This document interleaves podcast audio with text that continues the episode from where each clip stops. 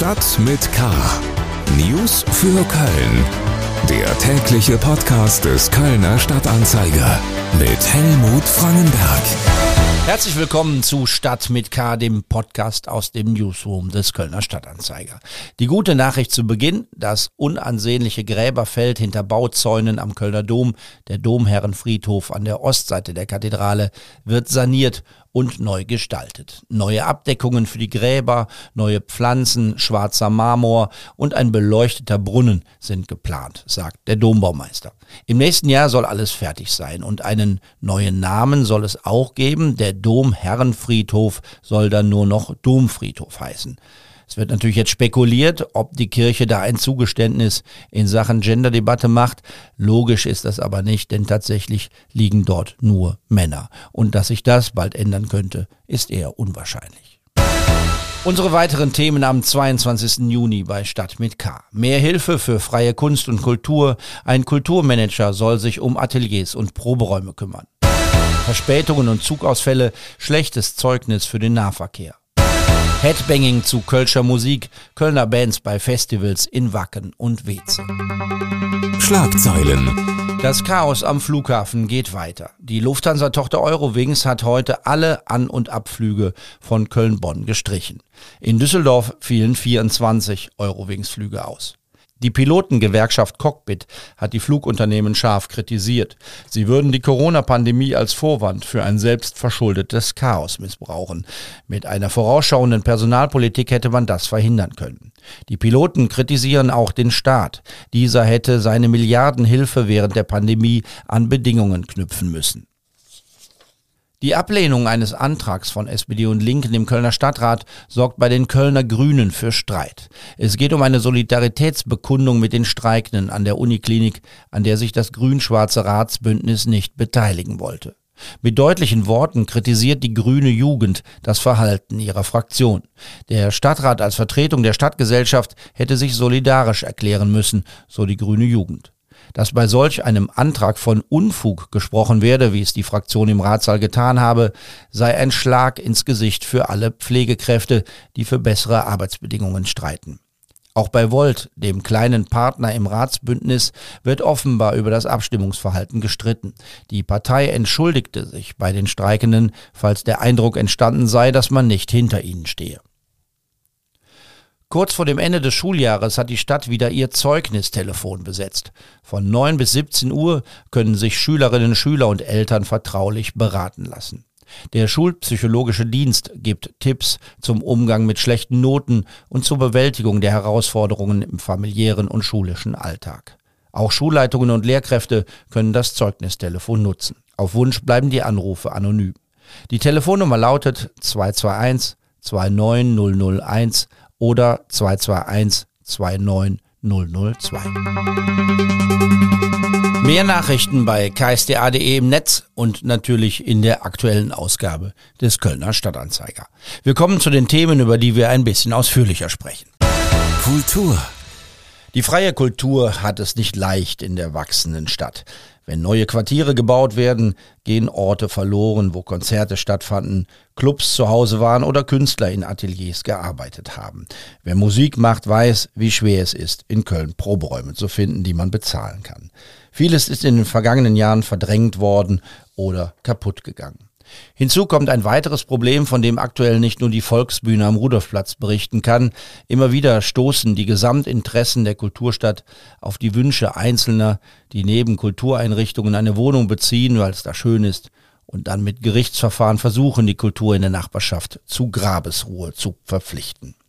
Die Stadt will nun mit einem neuen Instrument etwas für die geplagte Kulturszene tun, das tatsächlich mehr sein könnte als nur ein symbolisches Bekenntnis zum Kulturstandort. Der Stadtrat hat grünes Licht für die Einrichtung einer Stabsstelle Kulturraummanagement gegeben. Im Studio ist mein Kollege Paul Groß aus der Lokalredaktion des Kölner Stadtanzeiger. Paul, was lässt uns denn hoffen, dass der neue Kulturraummanager mehr ist als nur Symbolpolitik? Ja, hallo Helmut. Ähm, es gibt tatsächlich ein paar Hinweise dafür, dass diese neu geschaffene Stelle innerhalb der Verwaltung äh, echte Veränderungen mit sich bringen wird. Ähm, zum einen ist es so, äh, dass in dieser neuen Einheit äh, im Kulturraummanagement viereinhalb neue Stellen geschaffen ähm, und vier Stellen aus dem Kulturdezernat rübergezogen werden. Das heißt, man hat da tatsächlich eine sehr schlagkräftige Mannschaft an idealerweise beisammen. Ähm, es ist auch so, dass in den kommenden drei Jahren insgesamt drei Millionen Euro jetzt für dieses Projekt veranschlagt sind. Das heißt, das ist schon ähm, etwas, worauf man jetzt eine politische Priorität legt. Äh, auch die Aussagen von Kulturdezernent äh, Stefan Charles gehen äh, in diese Richtung und deuten darauf hin, dass die Stadt das Problem tatsächlich ernst nimmt. Ähm, er sagte, äh, der Beschluss sei nun eine richtungsweisende Entscheide und äh, die Verdrängungsprozesse, die du eben auch beschrieben hast, ähm, also Flächen werden vor allem für Wohnraumgewerbe oder Naherholungsgebiete genutzt, kaum noch für Kunst und Kultur. Diese Verdrängungsprozesse könne sich die Kultur nicht mehr aus eigener Kraft entgegenstellen. Also das Problem scheint erkannt. Was soll sie konkret tun, diese neue Stabsstelle für Kulturraummanagement? Es geht zum einen darum, leerstehende Gebäude und Flächen zu identifizieren ähm, und äh, zu klären, inwiefern sie genutzt werden kann für kulturelle Angebote. Und dann im zweiten Schritt sollen diese Flächen vermittelt werden. Es geht aber auch darum, Atelierflächen vorzubereiten für ähm, Kulturschaffende, für Künstlerinnen und Künstler.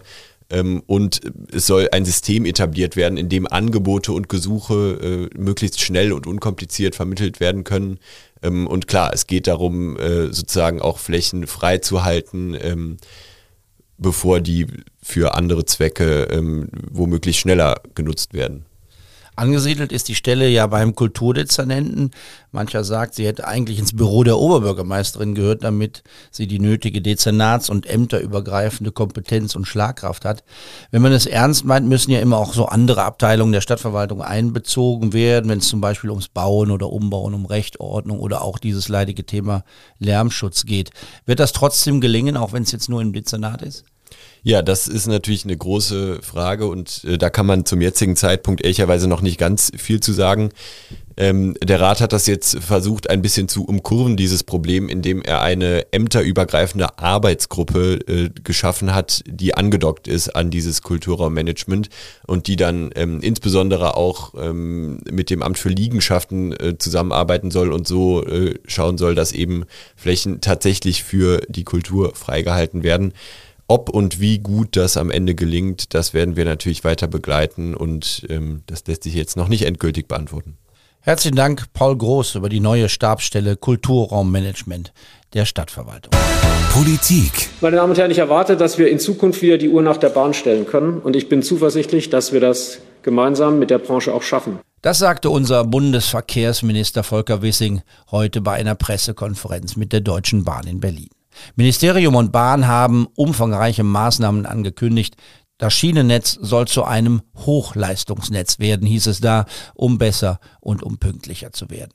Dass es in der Vergangenheit große Versäumnisse gab, wird auch jeder bestätigen, der auf einen pünktlichen Nahverkehr in der Region und in Köln angewiesen ist. Viele, die mit der Bahn pendeln, dürften sich in den letzten Monaten oft geärgert haben.